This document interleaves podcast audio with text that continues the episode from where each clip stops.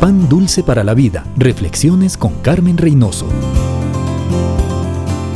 Beth quiere decir casa, y la Biblia nos menciona algunas de estas casas y describe sus características. El hogar moderno necesita imitar estas características. Betel, por ejemplo, quiere decir casa de Dios. Es importante que Dios esté en su hogar. Eso no implica que seamos perfectos, ni que nunca vamos a tener problemas, pero sí la garantía de que el Señor está con nosotros. Que en el altar de nuestra casa siempre esté Jesús, amigo y Salvador. Que todos a nuestro alrededor sepan que nuestra casa es casa de Dios porque se conversa con Él, se aprende de Él y se vive con Él. Betábara quiere decir casa de paso.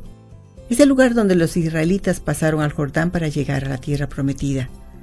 Amigos, amigas, nuestra casa es casa de paso. Los hijos crecen y salen, Asegurémonos de haberles enseñado el camino antes de que salgan, para que nunca se aparten de él. Los hijos son un préstamo de Dios y están de paso. Disfrutémosles mientras los tenemos. Pan dulce para la vida. Reflexiones con Carmen Reynoso.